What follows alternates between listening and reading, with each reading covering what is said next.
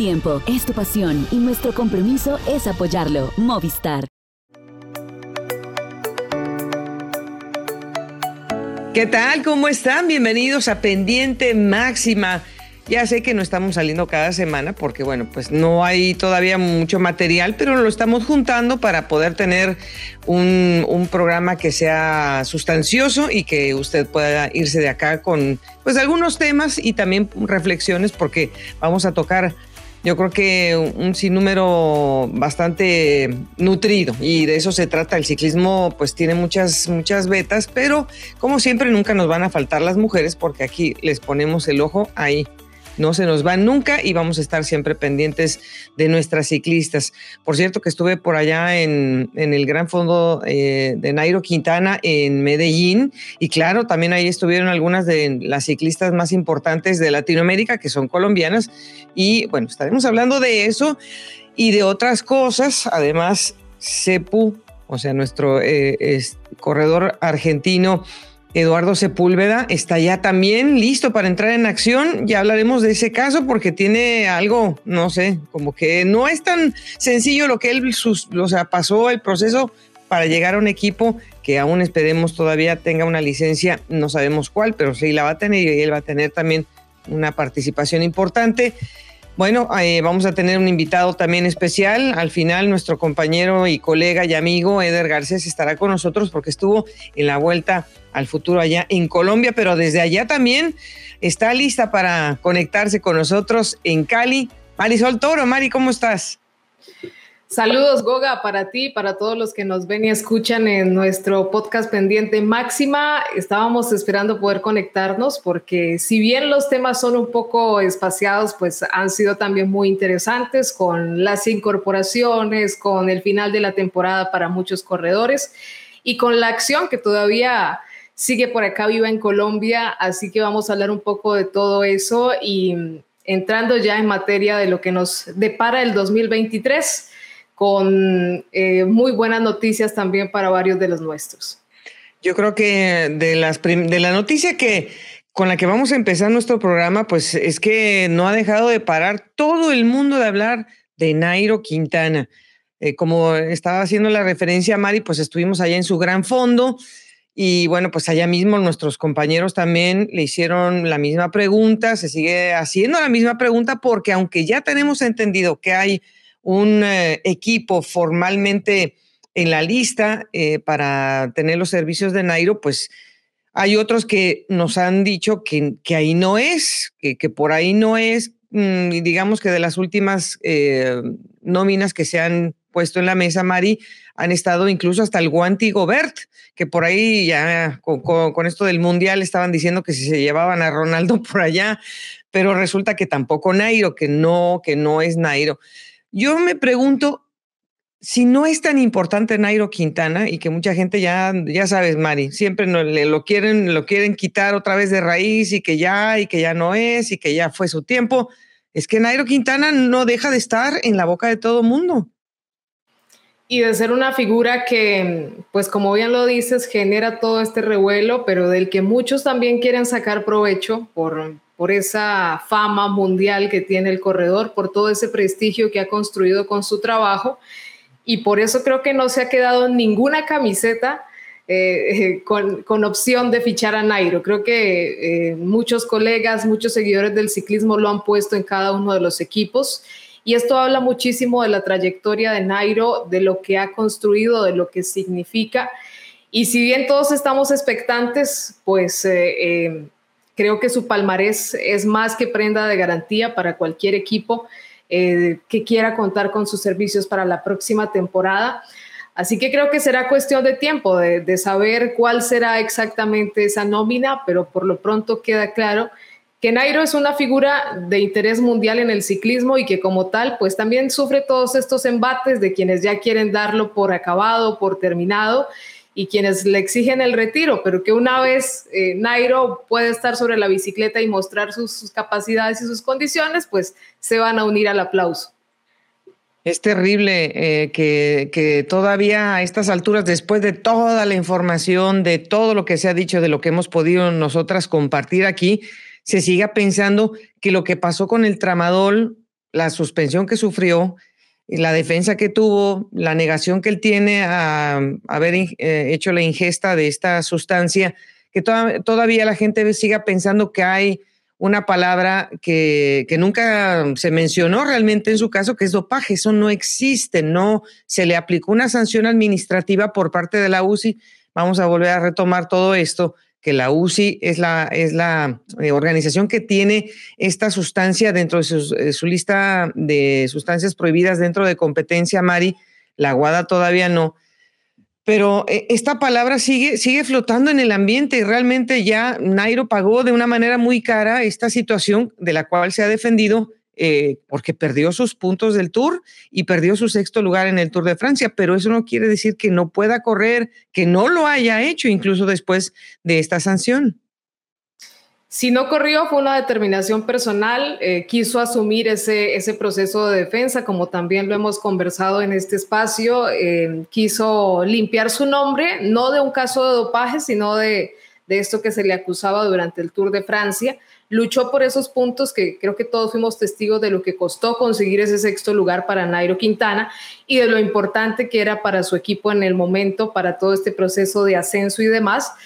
Pero mm, es, a veces eh, lo que queremos ver y no queremos profundizar. Y en todo esto también entra ese juego que comentábamos hace un momento, de que va para un equipo, de que va para otro, de que Nairo no tiene opción. Y sí, puede haber incertidumbre en algún momento, pero no poner en duda la capacidad, la calidad o la condición de un corredor y mucho menos cuestionar algo que se ha demostrado con triunfos y con trabajo a lo largo de una década, porque creo que no nos podemos olvidar de que Nairo es uno de los corredores más ganadores de Latinoamérica en la última década y que ese récord va a ser bastante difícil en algún momento de igualar digamos que de las condiciones físicas, Nairo este año fue de los más limpios en el sentido de que no venía arrastrando incomodidades de rodillas, sobre todo porque fue, yo creo que la lesión que más lo dejó marcado hace dos temporadas. Em, lo que sí, bueno, las, las, eh, la situación de el polen, estas alergias, es algo que pues ya viene con él. Es difícil para él eh, correr en la en los meses de mayo, de junio, por la situación del polen, y también le dio dos veces COVID, por si a lo mejor no, se, no era de amplio conocimiento, le dio dos veces COVID este año y eso obviamente pues le retrasa cualquiera la condición física. Y aún así el hombre pues vimos lo que rindió. De los nombres que ya pasaron a la historia, entre comillas, porque un equipo puede decir que no, Mari, y en, enero nos pueden decir que sí, que era ese equipo, pero por lo menos ya sabemos que la Astana dijo que no, que el Bar Victorious dijo que no, que el Movistar dijo que tenía el cupo lleno, pero no dijo que no. Em, y bueno, pues lo del Guanti Gobert que también se había manejado entre las, las opciones eh, para, para Nairo y bueno, lo que pasó con el equipo del Team Medellín, que eso fue más bien una situación, es un poco ahí jocosa, Mari, porque Nairo hacía una visita a, Medellín y obviamente el Team Medellín pues es un equipo eh, que, brilla intensamente en, la región de Antioquia y, en, el calendario nacional en Colombia. Pero de, otros equipos, Mari, pues ya digo, pues muchos ya sabemos que están completos, no se va a ir al UAE, no se va a ir al Jumbo Visma, no se va a ir al Bora, pero entonces, ¿cuál, cuál piensas? ¿Qué pálpito te da algún otro equipo? Sinceramente, Goga, cuando se empezó a manejar la opción del Wanty Gobert, eh, es un equipo que no me disgusta porque lo hemos visto a este conjunto haciendo muy buen trabajo en el área de la velocidad, del sprint, de los rematadores. Es un conjunto que ha mostrado eh, esa posibilidad de ser combativo y de luchar en las grandes vueltas. Y mm, veo que esa área de los escaladores no está tan copada o no está tan competida y sabiendo que Nairo también asume ese rol desde el liderazgo, pues sería un buen espacio para él. No es un equipo muy relacionado con Latinoamérica, pero en medio de todas las opciones que se pueden manejar y, en este camino que también abren los colombianos en las diferentes escuadras de World Tour, eh, no sería una mala opción para Nairo Quintana.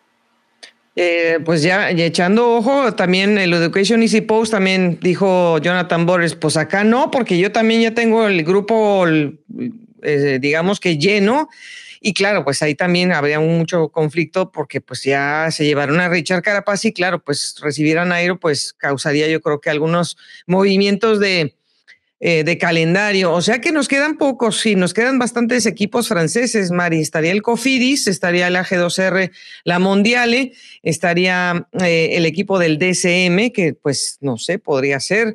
Eh, está el Grupama francés. No sé si Nairo va a querer estar con los equipos franceses pues porque yo creo que es mm, la mentalidad que tienen, mm, más o menos él la pudo probar un poquito, ¿no? Con el equipo del Arkea. Em, nos queda el Trek, ¿no? Y el Israel, que yo creo que el Israel podría ser otra opción, pero tenemos también entendido que pues estaría peleando quizás de manera infructuosa una licencia World Tour.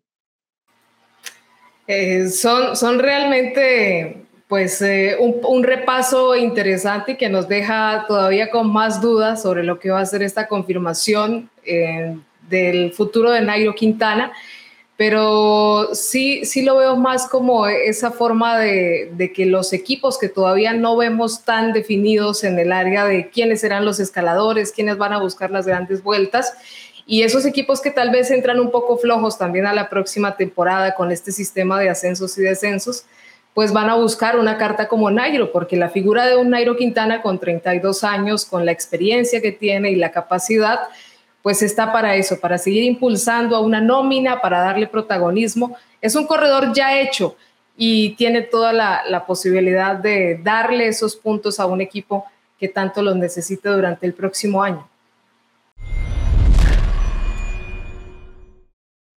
Un corredor que no tiene problema para su continuidad en un equipo, bueno, por lo menos hasta ahora, porque ha sido una pieza importante, ha aportado, si bien no pudo tener los resultados individuales como él quería en las grandes, pero sin su presencia quizás no podría haberse quedado el título también con el Jumbo Visma, pues es el es Primo Roglic, que viene ahora, Mari, eh, tratando de salir de, de la zona más difícil que tiene un corredor, que es posterior a una operación, luego de que le hicieran eh, una operación de hombro que se lastimó en dos ocasiones, uno en el Tour y otra en la Vuelta a España, le pusieron un injerto de hueso a la articulación que tiene propensa a la dislocación de ese hombro que se lesionó y está en el momento en el que pues todavía tiene la gran duda, Mari, si será capaz de retomar la misma forma después de estas tres, cuatro semanas de inactividad. Justamente han pasado pocas semanas después de lo que fue esa intervención. Em, él sigue muy motivado. Roglic es un corredor que sigue soñando con esa posibilidad de disputar el Tour de Francia, que ha sido su gran objetivo de seguir siendo un corredor muy competitivo durante toda la temporada. Pero mm, no ha sido fácil para él este año, a pesar de que el equipo tuvo esos éxitos, de que él fue un protagonista importante, porque tuvo que salir de uno de esos eh, eh, de esas metas que había trazado como la Vuelta a España. Eh, fue sincero también al decir que seguramente si no hubiera tomado esta recomendación, pues tampoco hubiera terminado la carrera y eso es un punto importante para el equipo y también para él poder hacer su cirugía, recuperarse. Pero creo que nos vamos a tardar, Goga, un poco en ver ese regreso a la forma de Primo Roglic, no solo en su pretemporada, eh, sino en el 2023, a pesar de que él ya comienza a pensar en lo que serán esas primeras carreras que le darán poco a poco ese camino hacia la alta temporada. Tiene en mente que su regreso tiene que ser con carreras cortas, claro, no se va a exigir, no está pensando directamente en que estará listo para el tour. Eh, digamos que su inconsciente le dice que sí, pero pues el cuerpo tendrá que responderle. Y de acuerdo a cómo se ha planteado el trayecto de este Giro de Italia, pues uno pensaría, bueno, pues Primos tiene como más eh, a favor la crono como para pensar en el Giro. Sin embargo, él pues todavía no quiere comprometerse porque es que mientras el Tour esté ahí adentro de la cabeza de este corredor que necesita ganarlo para sacárselo de la cabeza, Mari, pues no sé con, con qué proyección mental se pueda meter en el Giro si está pensando en el Tour muy complicado y más porque viene de, este proceso tan difícil. No hay duda de que hoy por hoy afrontar dos vueltas de manera competitiva, dos grandes o dos carreras de tres semanas es bastante complicado. Podría, o hemos visto que se afronta una como preparación y ya pensando en brillar en, otra pero creo que a la edad que tiene Roglic y con todo su bagaje también se reserva mucho la energía para ese gran objetivo del año. Sí, se dan algunos visos, se disputan algunas carreras como para probar también eh, esa forma, pero mm, sí veo a Roglic un poco más reservado pensando en esos grandes objetivos y viendo también cómo responde el cuerpo, porque de momento no tiene dolor, pero sabemos, Goga, que ya en carrera y ante la alta exigencia, este tipo de procedimientos a veces suelen presentar nuevamente molestias. Todo dependerá de cómo siguen esas sensaciones. Y hablando de buenas noticias en pendiente máxima, pues eh, se confirmó la continuidad de Eduardo Sepúlveda después de una gran temporada se mantiene en el ciclismo competitivo con el Loto Destiny y ha conversado con Goga sobre lo que representa este camino para mantenerse en competencia y estar en la próxima temporada en un equipo belga. Me da muchísimo gusto recibir en este espacio de pendiente máxima a, pues a, un amigo, porque es que ya hemos pasado muchos años eh, siguiendo su estela y nos da mucho gusto que le vaya bien. Es lo que queremos a todos los ciclistas, que les vaya muy bien. Pero primero y antes que otra cosa, un abrazo y un, un saludo muy especial para Eduardo Sepúlveda. ¿Cómo estás? ¿Qué tal, va todo por allá? Muy bien, buenos días. Muy bien, todo bien, por suerte. Pues eh, estamos muy contentos. Eh, Sepu, porque sabemos que, no han sido meses fáciles, pero la manera en que ha llegado la oportunidad para ti, eh, bueno, además de tu esfuerzo personal con las redes y todo, mm, y de tu, de tu agente, pues ha sido un poco extraño. ¿Cómo, cómo describes tú este acercamiento con tu nuevo equipo? Bueno, sí, bueno, fue eh, un poco tarde en la temporada. Eh, sí, quizás surgió a partir de, de un tweet que había puesto como que estaba sin equipo y, y bueno, a raíz de eso, mi última competencia fue en el Tour de Langkawi en Malasia y bueno, ahí estaba el equipo Loto y ahí se me acercó a, hablar un director del equipo que bueno, había visto como que estaba libre y, y no, me fue a consultar y bueno, a partir de ahí empezó, empezaron las conversaciones. Eh, este equipo pues tiene una naturaleza distinta quizás a todos los que has tenido la oportunidad de, colaborar anteriormente. ¿Cómo describes em, esta posibilidad con tus capacidades con un equipo que normalmente tiene una, pues una fisonomía muy específica?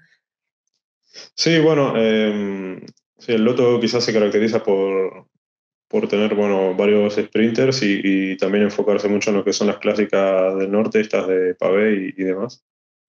Pero bueno, ahora eh, hace unos días tuvimos como una concentración con el equipo y, y, bueno, también charlas con los directores y demás y la intención de ellos también era progresar un poco en lo que era el área de montaña, ¿no? Así que bueno, han hecho algunos fichajes, también han subido gente de su equipo sub-23 eh, con ese objetivo, ¿no? Con el objetivo también de progresar en ese área. Precisamente porque tienes toda esta perspectiva, eh, Chepu, de que, bueno, pues eh, puedes cargar con esas responsabilidades de una carrera por, por etapas, como sucedió este año con el Tour de Turquía. Em, me imagino que ese interés también pues va muy bien de la mano. ¿Tú cómo te sientes para seguir respondiendo con estas carreras? Bien, bien. Es que de hecho por eso en su momento fue que, que publiqué ese tweet, ¿no? Porque la verdad que sentía que, como que todavía tenía, o sea, estaba muy motivado y creo que todavía, todavía el cuerpo estaba respondiendo bien, así que es por eso que quería continuar. Así que bueno, esta posibilidad me viene muy bien. Claro que, bueno, tú empezaste también joven y todo, pero pues ha, ha sido, digamos que una consecución de cambios constantes eh, con todos los equipos en los que has pasado. ¿Cómo ha, cómo ha sido para ti eh, adaptarte a todos estos cambios conforme también va avanzando tu, tu proyección, eh, digamos, pues personal física. Sí, no, bueno, eh, quizás adaptarse no cuesta tanto, ¿no? Porque a veces quizás son cambios que, que motivan mucho y bueno, eh, también el calendario es largo, o sea que siempre hay quizás, seguramente en, algún momento del año alguna carrera que a uno le conviene, así que eh, nada, toca aprovechar esos momentos y bueno, los que no, también cumplir con el, con el resto de las labores que le dan a uno dentro del equipo, ¿no? De apoyar a los compañeros y ese tipo de cosas. Eh, este año tú estuviste pues en una grande. Em, ¿cómo, ¿Cómo describes estas sensaciones a los 31 años pasando por una grande también en tu calendario? Bueno, bien, o sea, las grandes siempre son duras, ¿no? Son tres semanas, son exigentes para el cuerpo, pero también, bueno, con el pasar de los años como que uno quizás va aprendiendo a, gestionarse, ¿no? En este tipo de competencias y, bueno, eh, el giro, bueno, sí, es, una, es dura, pero bueno, también con los compañeros ahí intentamos hacerlo bien. Eh, de hecho, también hay varios compañeros que, que, corrimos ahí que también dieron el salto a World Tour o a otros equipos continental profesional, así que nada, eh, la hemos disfrutado esa competencia con el equipo. Eh, y bueno, hablando precisamente de, pues, de las crisis que está pasando pues algunos equipos para mantenerse, eh, ¿cómo, ¿cómo, ves pues este problema que le ha pasado al, al drone hopper ahora que pues algunos de tus compañeros pues todavía estarán también pensando a dónde quedo yo? Sí, así es. Bueno, desgraciadamente el patrocinador principal este año era Drone Hopper y tuvo como unas, unos problemas económicos y bueno, no pudo cumplir con los, con los pagos que habían acordado con el equipo, ¿no? Entonces, claro, el equipo entró como un poco de inestabilidad y, y bueno, creo que hasta el día de hoy no hay nada oficial de que, de que sigan el año próximo. O sea, lo último que sé es que, bueno, que hay intenciones de quizás seguir como equipo continental y demás, pero no he escuchado ninguna confirmación oficial. Y bueno, también el tema es, es claro, los compañeros, ¿no? Que eh, sé que habían corredores jóvenes que, bueno, tenían dos o tres años de contrato o, otros corredores que, bueno, que estaban corriendo ya hace años y, y, ahora no saben nada para el año próximo, así que, bueno, espero que, que nada, que se solucione porque, bueno, al final creo que no ha sido algo que el equipo no quiera seguir o tal, sino que el sponsor que, que, tenían firmado no ha podido cumplir y claro, si te enteras tarde en la temporada también es difícil volver a encontrar un nuevo patrocinador. Y bueno, precisamente porque todavía pues las, las eh, licencias están por confirmarse. Bueno, no, sabe, no sabemos eh, qué va a pasar todavía con la, la propuesta de la licencia de, de, tu nuevo equipo. Sin embargo, eh, esto es algo que pues me imagino que relativamente pues, mm, pues tendrá un poco también en suspenso el calendario que te podría tocar, ¿no? Sí, así es. Bueno, eh, de hecho, bueno, los directores tuvieron una reunión la semana pasada en la concentración, pero quedaron que en, en diciembre es donde nos iban a adelantar un poco el calendario, como que iban a, programar, digamos, o, o, sea, con todos los corredores, ¿no? Y, y, las carreras que piensan hacer, así que bueno, de momento entrenando la pretemporada y bueno, en diciembre ya nos harán saber un poco el calendario. Eh, obviamente, pues como estás de, hablando y que todos conocemos, este equipo le gustan las clásicas. Eh, en algún momento, pues me imagino que te van a tocar algunas. ¿Cómo, cómo sientes que a estas alturas convives con estas carreras? Bueno, bien. Eh, nada, como te dije, al final sí que con el pasar de los años sí también he hecho algunas. Por ejemplo, recuerdo un año Movistar que me tocó hacer la París-Roubaix, ¿no? Así que, pero bueno, es como que eso. Lo bueno de, de ir creciendo es que también vas haciendo distintas experiencias durante tu carrera y bueno, si, si viene ese desafío lo afrontaremos con ganas. Obviamente, eh, bueno, pues eh, las noticias también llegaron buenas para Nico Tibani. Estamos esperando qué va a pasar con, con Max. Eh, ¿cómo, ¿cómo, ves eh, la perspectiva de, del ciclismo argentino? ¿Ves que se pueda seguir, bueno, que pueda haber una generación que por ahí hayas visto nuevos valores? Sí, bueno, es bueno que, que Nico venga a Europa, que va, que va a estar en el equipo Corratec. También, bueno, está un poco ahora lo de Maxi, ¿no? A ver en estos días qué, qué se sabe. Y creo que también algo positivo para el ciclismo argentino es que, bueno, espero que no pase nada, pero normalmente el año que viene tendremos la, la Vuelta a San Juan y, y, también tres o cuatro carreras más eh, UCI.2, digamos, que está el Giro del Sol en Formosa y, bueno, alguna otra más. Así que, bueno, creo que esas competencias internacionales son fundamentales porque a los jóvenes les da la posibilidad de correr con equipos extranjeros y poder mostrarse y demás. Así que esperemos que después de la suspensión de los últimos dos años, el año próximo sí que se haga la, la Vuelta a San Juan. Eh, ¿Es una posibilidad que tu equipo pueda asistir a, a, la Vuelta a San Juan o crees que va a ser un, el, el, inicio eh, en Europa? No lo sé, sí. eh, sé que el equipo va a estar en Australia porque bueno, hay varios australianos y demás. Eh, también hay competencias en Europa, pero bueno, no, no, he escuchado nada de San Juan de momento, así que nada, estoy esperando también en la semana próxima a ver si, si ya recibo un poco el calendario. Mm, claro, pues eh, obviamente a, nosotros no nos hubiera gustado verte, pues como, como pensaba mucha gente, pues que, que la oportunidad sea por, por tu decisión.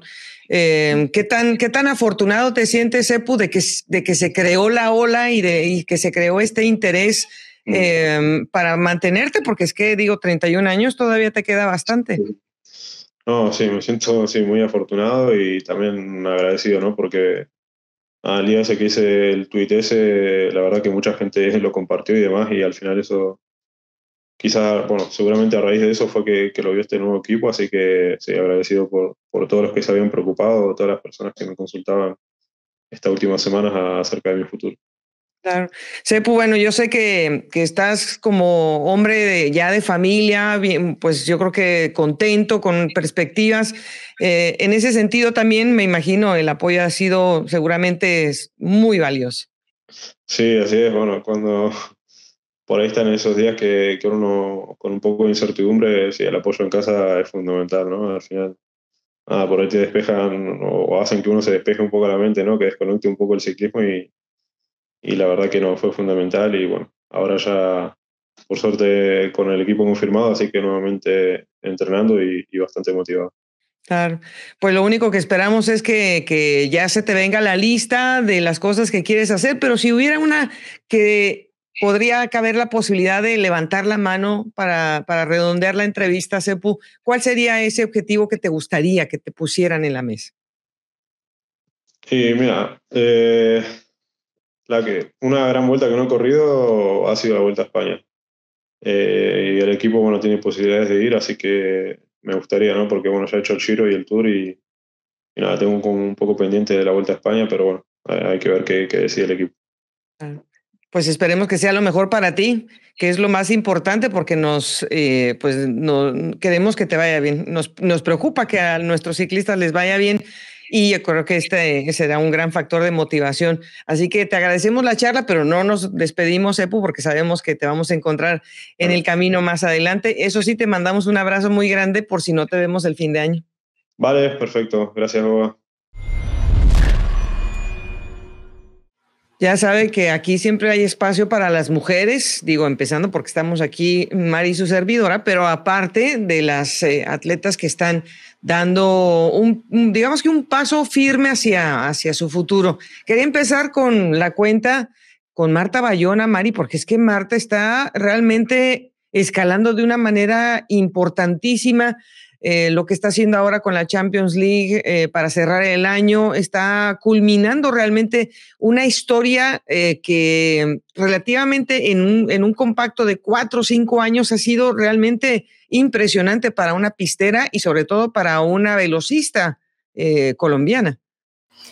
No ha sido fácil el camino, ha sido muy largo, Goga, porque creo que llevamos un poco más de una década hablando de Marta Bayona, desde que entró a la selección nacional, desde que se fue a vivir a Medellín, que fue uno de esos primeros sacrificios que tuvo que hacer, alejarse de su familia y enfocarse en la práctica del ciclismo de pista.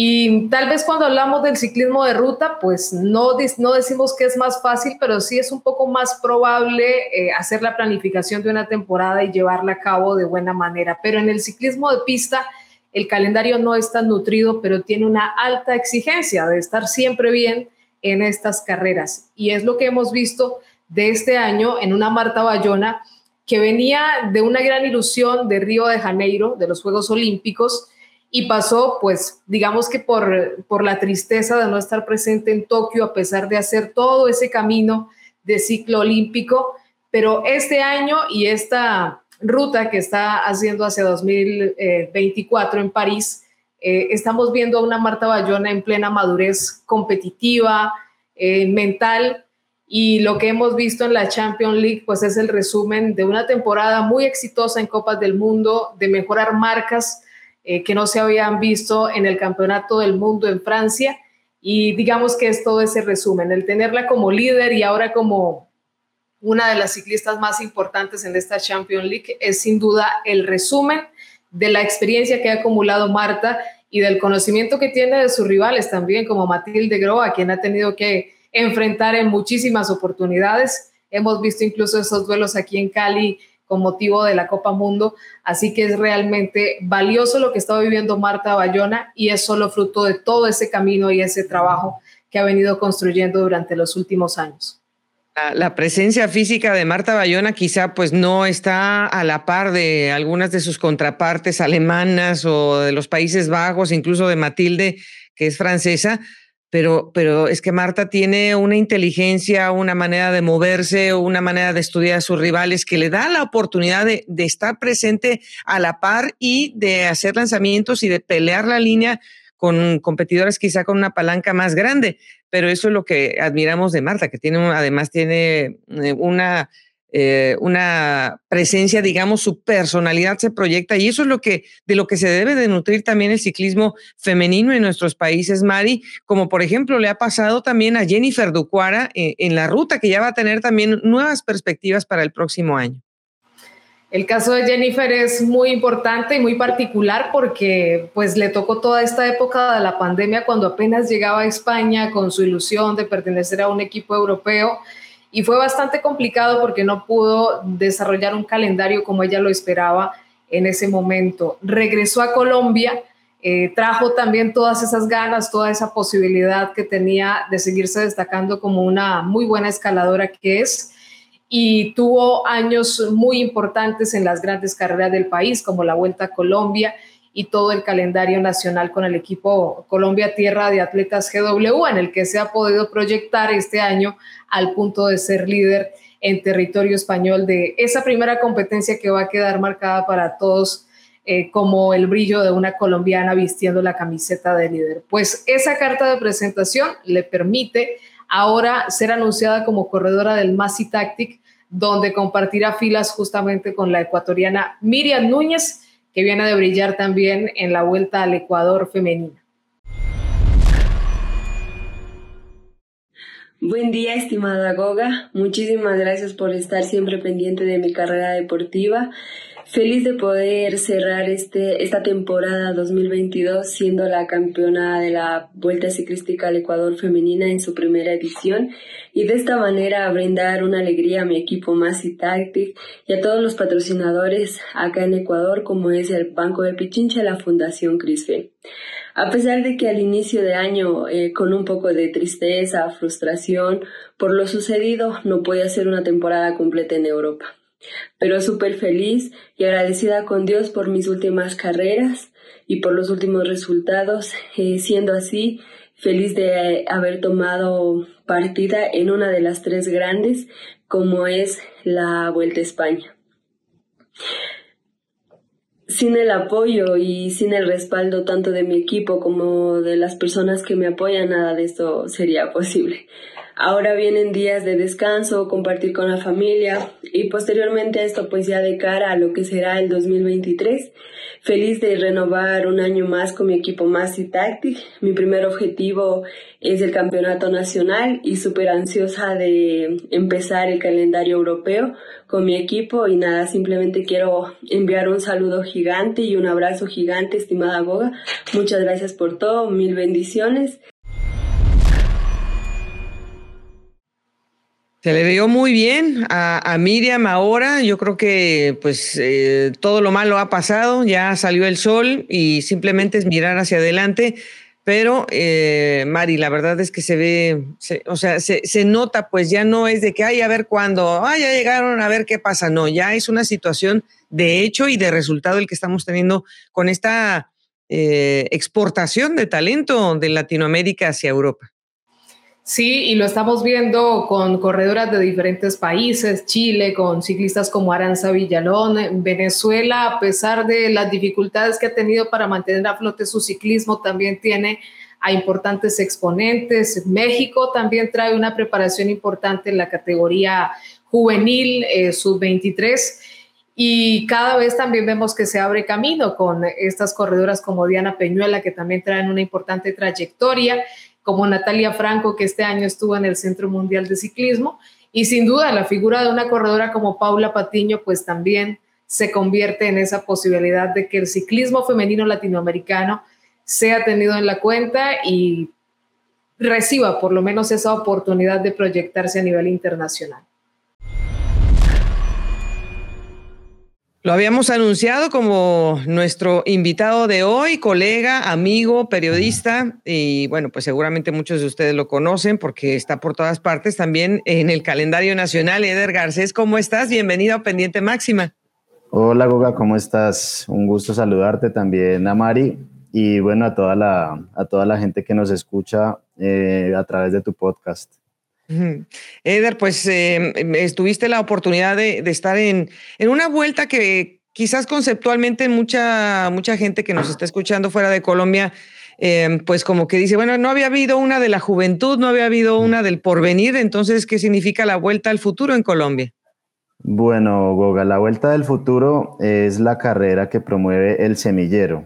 En Colombia existen cuatro carreras grandes del calendario de la federación antes eran cinco con el Tour Colombia, pero bueno, son Vuelta a Colombia, la Vuelta de la Juventud, que es la carrera para menores de 23 años, la Vuelta del Porvenir, que es la carrera junior, es decir, de 17 a 18 años, y la Vuelta Nacional del Futuro, que es, digamos, la que empieza todo el ciclo de formación, que son chicos prejuveniles de 15 y 16 años. Ya esta fue la 34 edición y la 23 edición para, para las damas, que las damas en la Vuelta del Futuro son juveniles, son chicas de 17 y 18 años. Eso es el, así digamos, es la distribución de competencia. Eh, sobre este detalle que nos describes muy bien, Eder, pues eh, vale la pena destacar también esos procesos. Aquí vemos eh, toda esa puesta en escena de departamentos como Antioquia, como Boyacá, y Bogotá, que en este caso también se destacaron para la, para la edición del 2023. Sí, mira que, bueno, la Vuelta del Futuro es una carrera muy particular porque pues son niños. Tú estás viendo competencia de, de chicos que están recién empezando con, con muchas ilusiones de, de, llegar a ser como sus ídolos. Y es una carrera en la que han quedado campeones como por ejemplo Oliverio Rincón, ha ganado Rigoberto Urán, se ganó una Vuelta del Futuro. Nairo corrió alguna vez también una vuelta del futuro, entonces digamos que es la carrera del semillero por excelencia y en la que casi siempre que compiten en Boyacá ganan los boyacenses porque pues conocen muy bien su terreno, se adaptan muy bien a la altura, pero independientemente de eso también hay talentos de otros departamentos que también empiezan a dejar como su rastro, su huella, eh, unos talentos que se consolidan como el caso de Esteban Mejía que fue subcampeón eh, general, es un corredor del Quindío, de un municipio muy lindo turísticamente que se llama Finlandia, que es cerquita a Salento. Ese chico fue quien hizo el récord infantil de la hora, que superó la distancia de, Peter Sagan en Cochabamba hace cuatro años ya.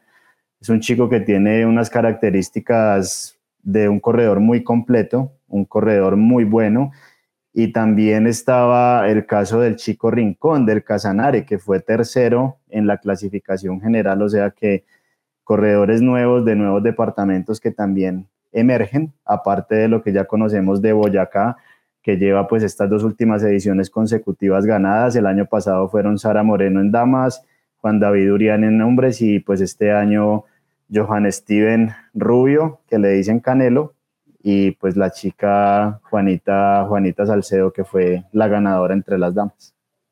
Eder, dentro de, pues, de las historias, porque son niños y muchos de ellos, pues eh, obviamente no vienen eh, arrastrando una vida eh, dura, una vida que, que, los, que los impulsa también a sacar su mejor versión en el deporte. Em, estábamos viendo en tus redes sociales por, por aquellos que quieran seguir a, Eder en su proyecto de ADN Cycling, em, la historia de, Canelo precisamente. ¿Cuántas de estas no se están repitiendo en Colombia, Eder, de los niños de la plaza, los niños que le ayudan a su, a su madre para subsistir como familia?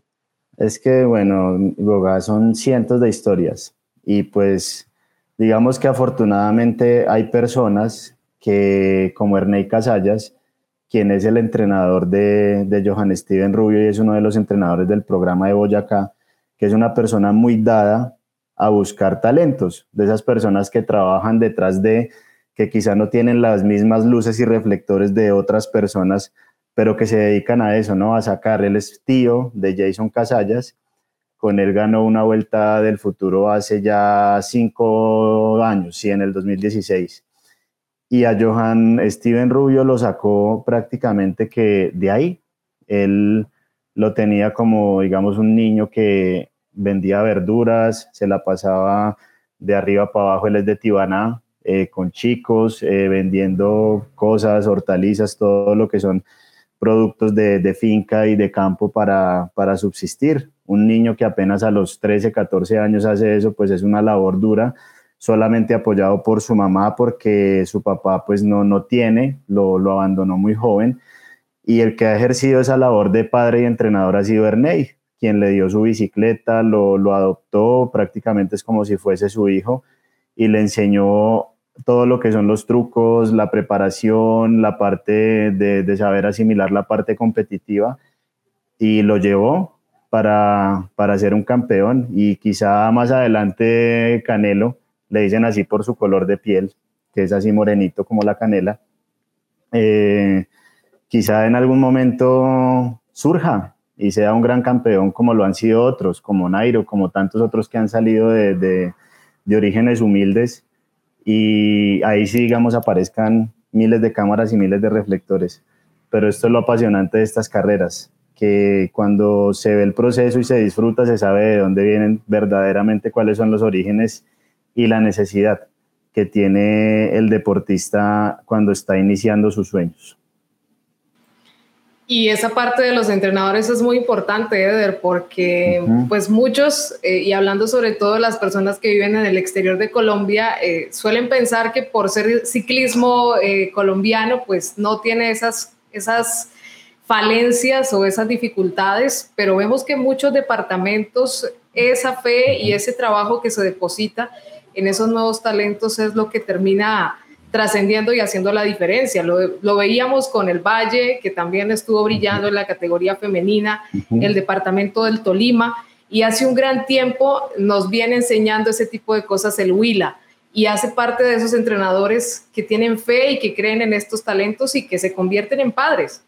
Sí, son chicos que llegan apoyados por muchas veces gente que son ex ciclistas o que han tenido un pasado eh, les hablaba de Robinson Rincón, que fue tercero, que es de, de, Casanare, y él es entrenado y lo sacó Iván Malpica. Malpica fue un, un, ciclista, ya era bueno, pero digamos como que él mismo lo acepta y nos reímos cada vez que nos vemos porque era medio vago, ¿no? No era disciplinado, le gustaba más bien como otro tipo de cosas y él no se dedicó, digamos, de lleno a ser un ciclista competitivo como con todo el rigor.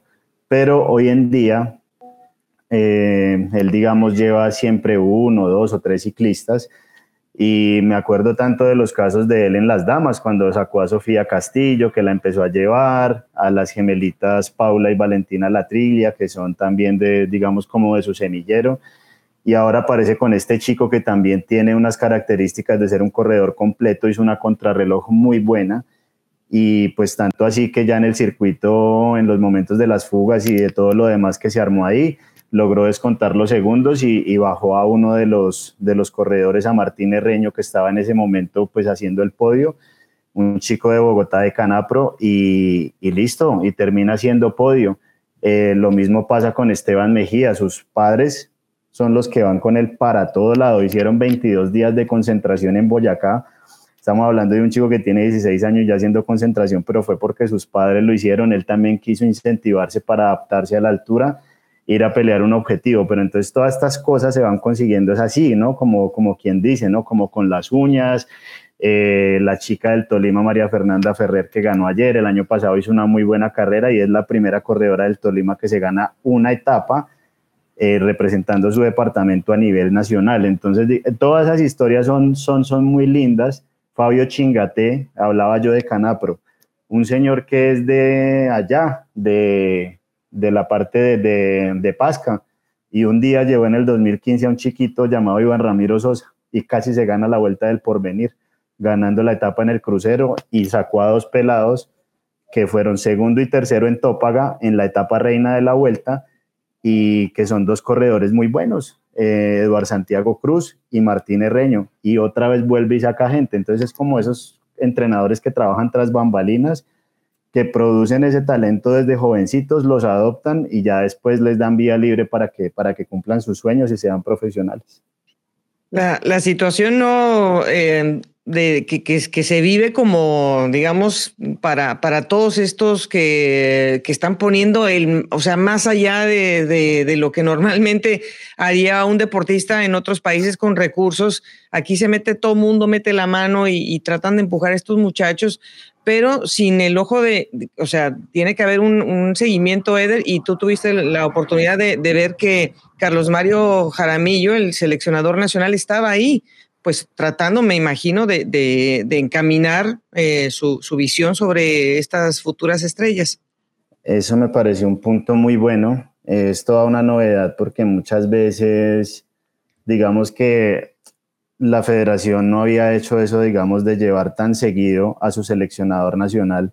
Y eso, aunque no creas, pues para los niños, al ver al técnico de la selección Colombia en carrera, eh, eso para ellos también genera una ilusión y despierta una cercanía. Y eso fue lo que le pasó a Millo, que todos los chicos se le acercaban, ah, profe, que cuando empiezan a hacer, digamos, como que los selectivos o preselectivos, entonces para ellos también es un estímulo. Y pues Millo estuvo ahí cerca, estuvo en el carro de, del presidente de la federación, pues viendo la carrera, observando, y se fue fascinado, se fue fascinado porque una cosa es cuando te cuentan, ah, es que, porque tú sabes que muchas veces para los entrenadores su ciclista es el mejor, ¿cierto?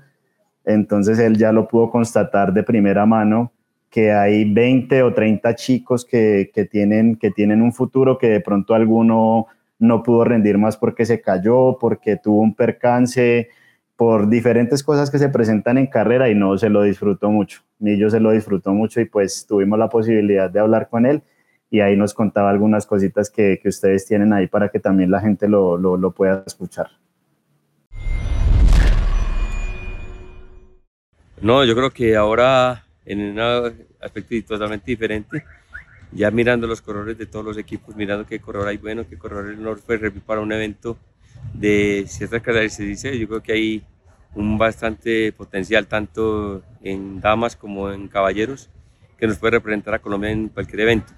Hay corredores que van muy rápido, velocistas, fuertes, que van muy duro en el terreno plano, como también hay unas excelentes escaladoras. Y ayer en la contrarreloj se vio que también hay corredoras que van muy bien en la contrarreloj, tanto hombres como, como damas. Entonces yo creo que esto me sirve mucho para tener eh, un presente y, mirarnos muy bien, no ir a equivocarse en las elecciones que hayan en, para esa categoría el año entrante. Yo creo que hay unos equipos que están muy bien formados, muy bien conformados, muy bien eh, estructurados, como hay otros que les falta muchas cosas, que vienen con, de, con prácticamente con, con, lo justo. Entonces también hay que mirarlo, porque hay corredores que vienen con lo justo, pero son corredores muy buenos. Miren el corredor que está en este momento de líder de Boyacá, es un corredor que tiene todo en este momento, pero hace dos años o tres no tenía absolutamente nada, venía de un corredor prácticamente que pobre del todo, y el ciclismo le estaba dando un vuelto total a la vida. Entonces son cosas que se da cuenta uno en el momento que, que le cuentan a uno la historia de vida del, del, del, pelado y de la persona. Entonces uno sabe que si va por esos caminos es porque, porque le gusta esto y va a poder tener un gran campeón ahí, yo creo. Mirando cómo entrar a una selección y cuando ahí le preguntan a uno que cuándo va a ser la primera preselección, cuándo van a hacer, qué van a hacer. Entonces uno dice que, que están interesados y cuando uno le preguntan eso es porque les gusta les gusta esto, quieren salir adelante y entonces ahí tienen un proyecto de vida muy grande ellos y entonces ojalá que se les dé las cosas, se sigan dando las cosas y que y yo creo que aquí va a haber una camada, viene una camada bastante buena en esta categoría.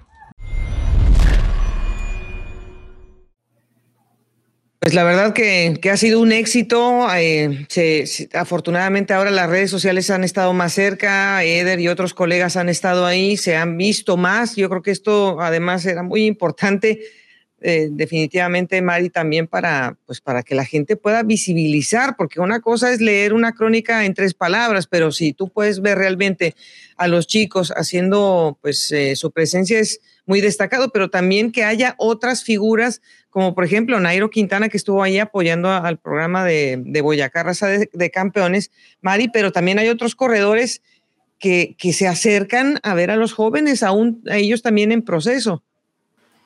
Como lo decía Eder, es un incentivo, es un estímulo para estos corredores, eh, sentirse acompañados por las figuras, por eh, aquellos corredores que han crecido admirando y que en torno a ellos pues también se genere esta fiesta ciclística, eh, este camino que también se va trazando para ellos. Y creo, Eder, que es muy importante decir que también todo este proceso que se hace, pues no necesariamente quienes ganan son aquellos que van a trascender, es también desde el principio darle a los corredores esa posibilidad de conocer que el deporte tiene victorias, pero también muchas derrotas. Eso es muy cierto, Mari Goga, porque, o sea, de que ellos, lo que hacen Airo, lo que hace, por ejemplo, estaba por allá también Darwin Atapuma con Lorena Colmenares, ellos estaban allá también, hicieron carro acompañante en una contrarreloj. Eh, uno se encuentra con muchos profesionales, ex profesionales. Omar Mendoza también prestó servicio para los chicos del Meta. Entonces, ellos se convierten en una fuente de motivación, en una fuente de inspiración y de consejo, ¿no? Por, para, para todos estos chicos que recién están aprendiendo. Ustedes imagínense lo que, para, lo que para Canelo fue en la salida, cuando Nairo va la salida y lo saluda y le dice, hola campeón, ¿cómo estás? Se puso a llorar Canelo en ese momento, casi que no lo, o sea, les tocó como un poquito tranquilo que ya tiene que competir, deje la guarde la emoción un poquito para un lado, pero eso es muy lindo de ver y lo mismo pasa con Jesús David Peña. Él estuvo en la Vuelta del Porvenir apoyando a su primo, a Hugo Rodríguez, que ganó una de las etapas. De paso aprovechó para hacer entrenamiento por la zona de Santander, iba y hacía las etapas, casi que las mismas etapas que hacían los chicos, entonces iba y los esperaba en la meta y esta vez apoyó al equipo de Cundinamarca en, en la Vuelta del Futuro. A él no le tocó correr Vuelta del Futuro porque hacía ciclomontañismo cuando estaba en esa edad, pero Vuelta del Porvenir sí hizo hizo una, hizo una vuelta del porvenir y él estuvo ahí y toda la gente lo ve y pues es un corredor que nos representa en el World Tour. Pudimos hablar con él, obviamente, de lo que estaba viviendo ahí en el evento, pero también tuvimos la posibilidad de hablar de cuáles pues van a ser, digamos, como sus aspiraciones para el próximo año con el Bike Change, porque es muy importante saberlo. Sabemos que Jesús viene de una operación, de una cirugía muy delicada después de una caída del Tour del Avenir y era importante conocer de primera mano qué es lo que él va a hacer y cómo tiene planificada en su mente la temporada 2023 con el Bike Change. Eh, ahora muchísimo mejor, sí, ya se siente la mejoría, ya hace tres meses del accidente, pero ya mucho mejor forma, he recuperado bastante masa muscular, estabilidad en la, en la pierna ya igualando fuerzas y mejorando el estado físico, ya pensando en el otro año.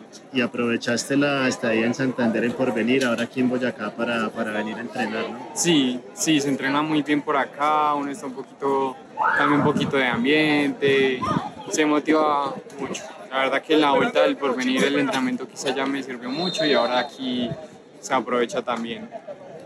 ¿Qué, digamos, ¿qué fue lo que más te costó recuperar de, de la etapa física?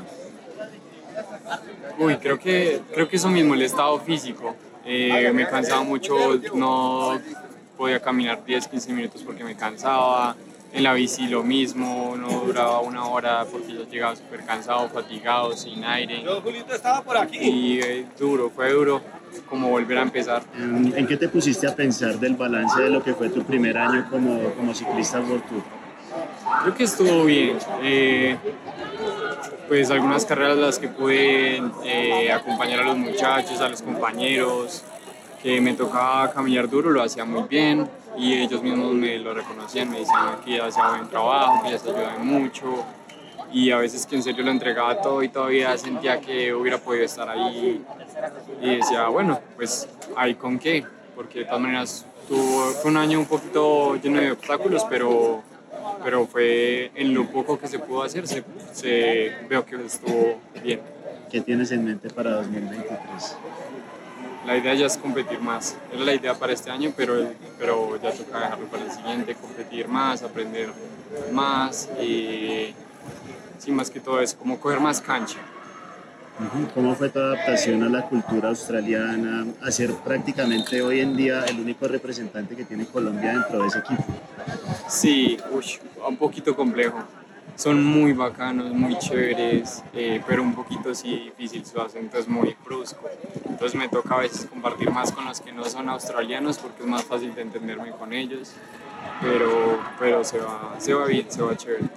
Sí me gustaría un poco empezar acá, pero por el tema de Tour Colombia que todavía no estaba muy decidido, tampoco quería como mirar a ver si se podía hacer eso y sacarse el nacional como para empezar un poquito aquí y luego ya irme para allá, pero como no se sabe todavía muchas cosas, entonces eh, toca seguir con el plan de, empezar allá directamente. Bueno, Eder, muchos nos hemos preguntado, eh, obviamente en lo íntimo, pero ustedes, tú y Mari, que están tan cerca de todos estos eh, futuros, que son tan jóvenes, tan tiernitos, ¿cómo va a venir la, sucesión de las generaciones en Colombia? Pues es que talento hay, pero, pero ¿qué más se puede hacer? ¿Qué más podemos esperar de ese tránsito? De canalización, de protección, de orientación para que no se pierdan los talentos.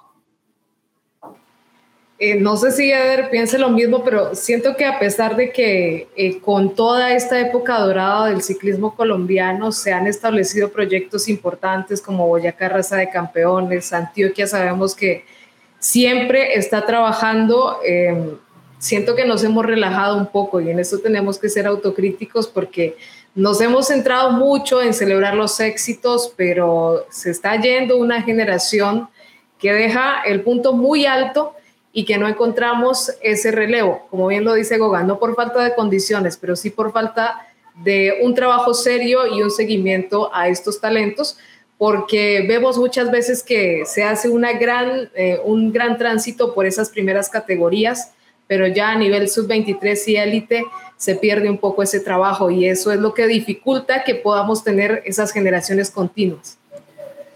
Pues mira, hay algo muy particular y que digamos que hay una preocupación para este año que pues uno va analizando todos los años los equipos europeos prácticamente que se peleaban por tener un colombiano en la nómina.